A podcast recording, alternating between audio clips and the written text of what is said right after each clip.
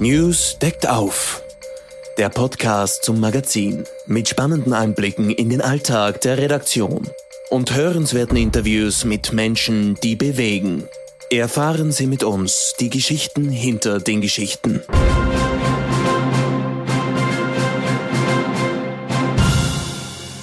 Hallo und herzlich willkommen zum Newscast, dem Podcast vom Nachrichtenmagazin News. Mein Name ist Katrin Gunneritz, ich bin die Chefredakteurin und freue mich, dass Sie dabei sind. Er absolvierte heimlich ein Schauspielstudium in Graz, war eine prägende Gestalt der Berliner Schaubühne, Ensemblemitglied des Wiener Burgtheaters, gefeierter Filmschauspieler. In der Nacht auf Dienstag ist Peter Simonischek im Alter von 76 Jahren an Krebs gestorben. Eines seiner letzten großen Interviews hat er meinem Kollegen Heinz Sichrowski gegeben und mit ihm möchte ich jetzt gerne über den Ausnahmeschauspieler reden. Heinz, ich erinnere mich, wie du Anfang März in großer Sorge von diesem Interview mit Peter Simonischek berichtet hast. Äh, war dir damals schon bewusst, dass dieses Leben zu Ende geht? Nun, das ist vielleicht ein bisschen überspitzt ausgedrückt, aber Tatsache ist, das war ein todtrauriges, zugleich aber fast tragikomisches Interview.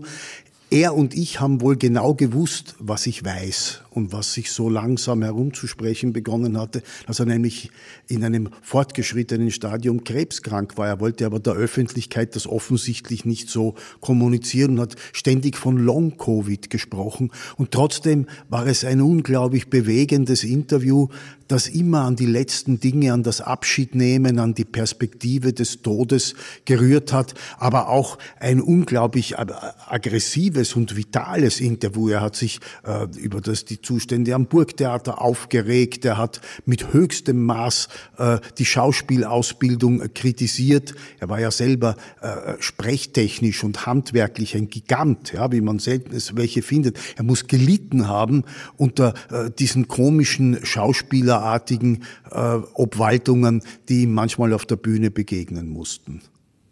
Du bist ja jetzt schon ein bisschen länger im Geschäft, ähm, hast auch die Karriere von äh, Simonischek äh, begleitet. Gibt es irgendeine Erinnerung, eine Begegnung, an die du dich erinnerst und von der du erzählen magst? Das Interessante ist, ich habe die Karriere gar nicht so lange begleiten können, verglichen mit meinen sonstigen Möglichkeiten. Ich habe ja als Kind auf dem Stehplatz im Burgtheater begonnen. Aber er war einer dieser Ausnahmefälle großer österreichischer Schauspieler, die nicht über das Burgtheater oder über die Josefstadt in die Branche gekommen sind, sondern über Berlin. Er war in diesem einzigartigen Ensemble von Peter Stein an der Schaubühne, die damals noch am Halleschen Ufer war. Da wurde wirklich ein neuer Blick auf die deutschsprachige Theaterkunst geworfen. Es war unvergleichlich. Es ging ganz auf den Text, auf die Genauigkeit der Textbearbeitung, auf ein unglaubliches Ensemble, das dort zu einem wahren Weltformat äh, gereift ist. Da waren aber auch Leute wie Luc Bondi und Klaus Michael Grüber, vor allem aber Andrea Breth, die dann die Nachfolge von, äh, von Stein übernommen hat. Und da ist der Simonischek auch noch geblieben, bis 1999. Und da ist er wirklich in den Ausnahmestatus gelangt, äh, den er dann weiter verkörpert hat.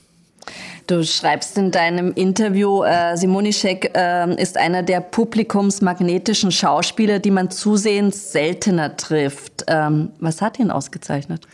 Er hat eine enorme Bühnenpräsenz gehabt. Das ist, sagt sich so leicht, so glaubt man, das hat bald jemand.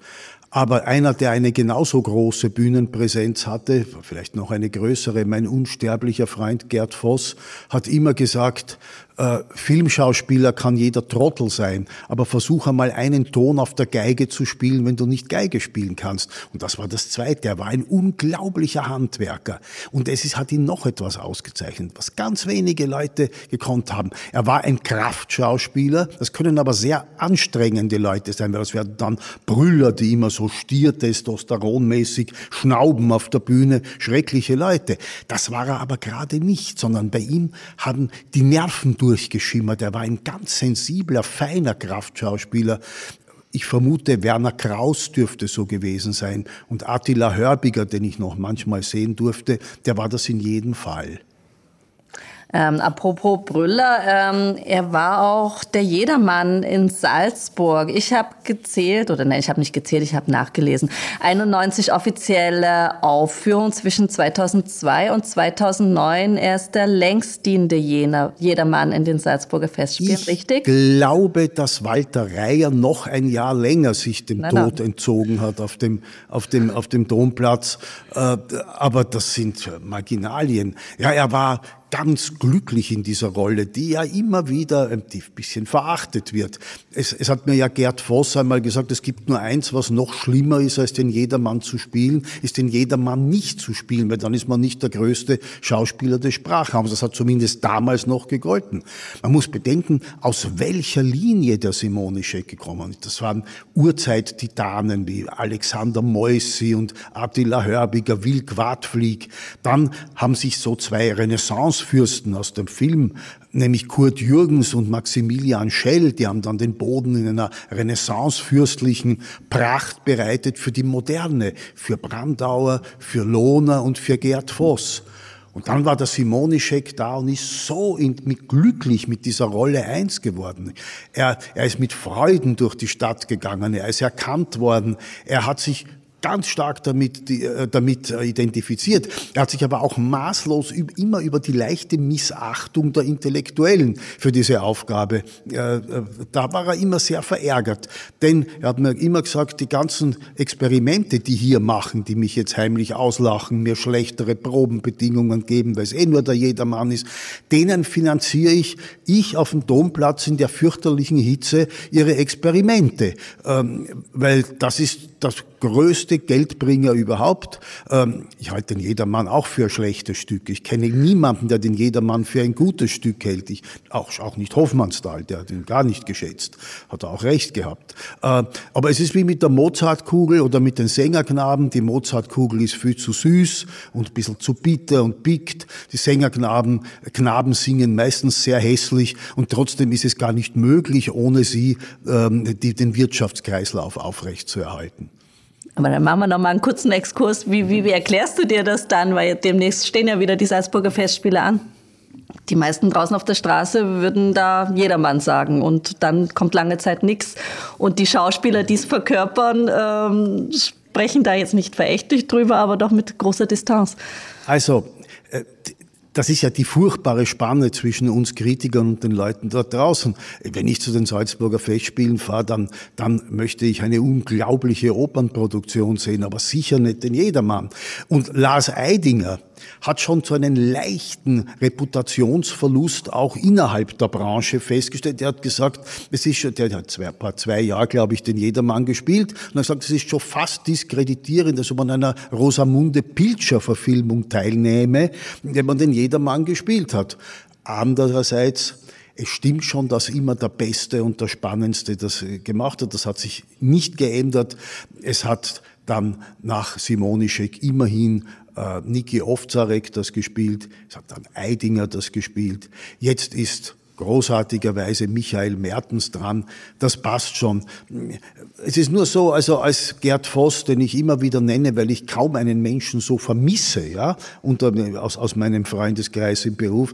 Der Gerd hat immer, hat mir bis äh, zum letzten Abend seiner, Jeder, seiner Jedermann-Tätigkeit immer gesagt, wieso? Das ist doch ein großartiges Stück. Das handelt doch von unser aller Blick auf den Tod und es handelt von der Liebe und vom Tod, habe ich ihm gesagt, entschuldige, sogar der Verkauf getaufte Großvater handelt von der Liebe und vom Tod. Das ist aber noch kein besonderes Alleinstellungsmerkmal.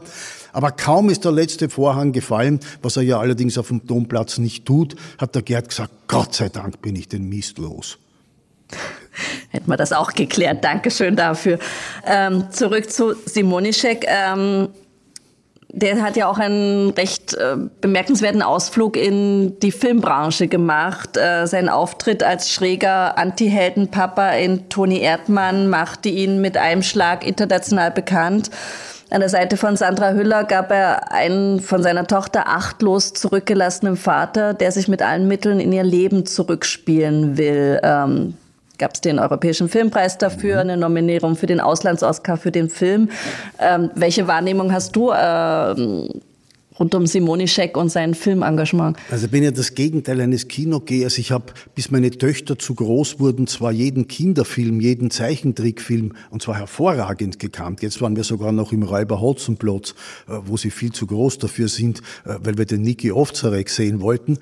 Aber er war ein ganz besonderer Fall einer Doppelbegabung. Es kommt sehr oft vor, dass große Bühnenschauspieler mit den besonderen Anforderungen des Films nicht zurechtkommen. Auf der Bühne musst du einen Bogen schlagen, einen langen Bogen. Auch wenn du schweigst, musst du präsent sein, ja. Ähm, der Filmschauspieler, der muss ein Gesicht haben und muss alles in Momente unterteilen. Ähm, und viele haben, haben das nicht zueinander geführt. Er hat das immer gekonnt und er hat sehr viel gedreht. Er hat noch zuletzt einen, einen Kinofilm gemacht über irgendwelche Kolonial, deutsche Kolonialverbrechen in Afrika. Ich habe den Film nicht gesehen, aber es war eigentlich der Anlass unseres damaligen, jetzt nunmehr leider letzten Interviews. Er war ein riesig professioneller und, und, und, und hervorragender Filmschauspieler und er war ein absolut präsenter Bühnenschauspieler, hat wahnsinnig viel gekonnt.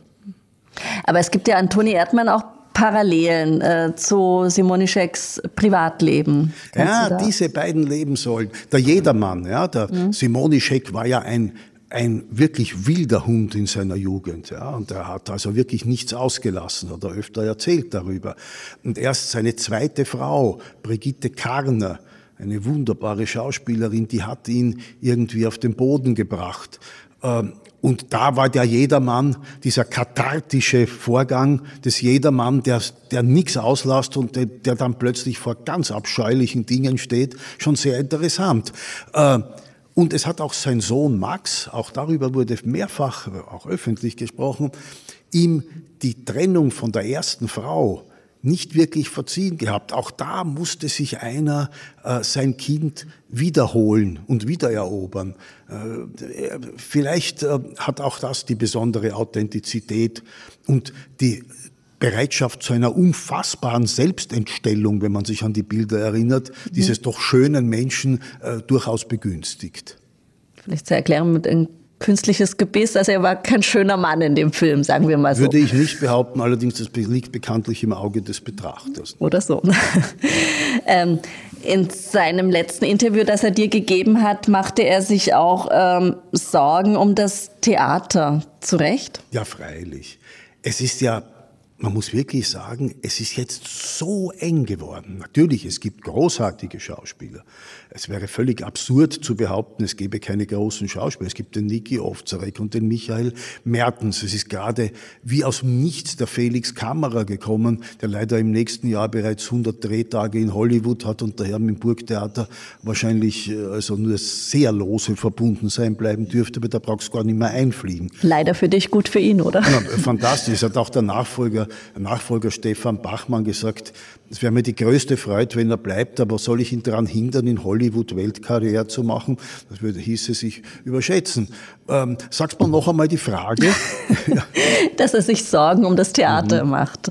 Na, wie gesagt, es, es ist die Population großer Schauspieler aber sehr dünn geworden. Es ist binnen kurzer Zeit sind Gerd Voss, Ignaz Kirchner, Peter Matic, Johann Adam Öst, und äh, nicht die, nicht, sind nicht die einzigen äh, gestorben. Es, es, wird immer dünner. Mit ihm ist eine Gigantengeneration weggegangen. Und es hat sich eine bestimmte, äh, zunächst einmal interessante, aber dann äußerst beschwerliche und kontraproduktive Entwicklung angebahnt, das sogenannte postdramatische Theater. Man ist weg von der Authentizität gegangen, von der Psychologie, von dem eine Rolle einatmen und sich, sich so zu eigen machen, dass man mit ihr verwächst. Man schaut heute distanziert, irgendwie witzelnd, immer mit irgendwelchen politischen Kommentaren äh, auf die Rollen. Die hat es immer gegeben, solche politischen Kommentare, wie Brecht zum Beispiel im epischen Theater verordnet hat, würde ich denen einmal wünschen, dass sie sie zusammenbringen, nicht? Aber das, das hat ihn schon sehr geärgert. Er hat mir gesagt, äh, das Dekonstruieren von Stücken, also die großen klassischen Texte zerteilen und in neue Zusammenhänge stellen und irgendwas hineinkollagieren, das muss man können. Aber wenn man es nicht kann, ist es unerträglich. Jetzt ist nun mal das Leben so, der eine geht und andere kaum. Wie, wie groß sind die Fußstapfen, die Simonischek hinterlässt und, und stehen Leute bereit, ähm, da reinzutreten? Ja, das ist eine schwere Frage. Er hat ja sehr wenig gespielt in letzter Zeit. Er war mhm. auch verärgert, dass der Burgtheaterdirektor Kuschei äh, die Produktionen, seine Simonischeks Produktionen praktisch weggeschmissen hat. Die waren, da war manches beileibe noch nicht abgespielt. Das war eine Hiob von Josef Roth zum Beispiel, hätte er, hat er 17 Mal gespielt, hätte er viel äh, öfter und sehr gerne gespielt. Äh, es ist schwer. Es gibt wunderbare Schauspieler, wie gesagt, Maria Happel oder, oder, oder, oder Niki Ovzarek oder, oder Michael Mertens, das sind gewaltige Könner. Es ist auch der Lars Eidinger, ein wunderbarer Schauspieler. Von Jens Harzer, dem Ifland-Riemträger, brauchen wir gar nicht zu sprechen. Das ist ein Mensch, der äh, der feinnervigste und dabei äh, präziseste Sprecher, den ich je gehört habe, ein unglaublicher Charismatik oder August Diehl, wir könnten viele nennen. Äh, Allerdings eins beginnt sich leider gefährlich zu verflüchtigen, das ist der österreichische Ton, der sogenannte. Es sind sehr, ich muss ja sagen, die zuvor genannten sind mit Ausnahme von Peter Matic ja auch keine Österreicher geworden. Mhm. Aber es wird langsam entsetzlich eng. Schon Matthias Hartmann, der mit guten österreichischen Schauspielern so versucht hat zu engagieren, was er findet, konnte Lumpazi Vagabundus von Nestroy äh, nicht mehr wirklich durchbesetzen. Da sind in dem Wirtshaus an der Donau, haben die schon Zicke Zacke geschrien, äh, die, die, die anwesenden Gäste, weil sie keinen, oh weil sie niemanden mehr gefunden haben, der das eher authentischer wiedergeben konnte. Die Fußstapfen sind riesig, aber wie groß sind die Fußstapfen von Gerd Voss oder so etwas? Und äh, kann schon sein, dass mancher Nachfolger einen Kompass braucht, dass er sich in diesen Fußstapfen zurechtfindet, aber es wird schon wieder, ist immer noch geworden. Trauriger Anlass, aber großartiges Gespräch und danke, dass du uns daran hast teilhaben lassen, von deinen Erfahrungen zu berichten. Das Dank hat dir. mich gefreut.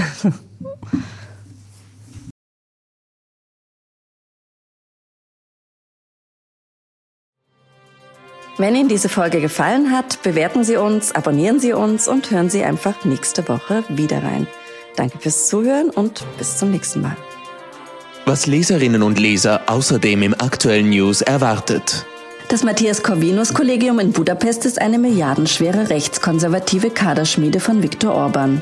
Das Ziel, eine neue patriotische Elite auszubilden. Eben dieses Institut hat jetzt 90 Prozent der Modul University am Wiener Kahlenberg erworben. Was das bedeutet, lesen Sie im aktuellen News.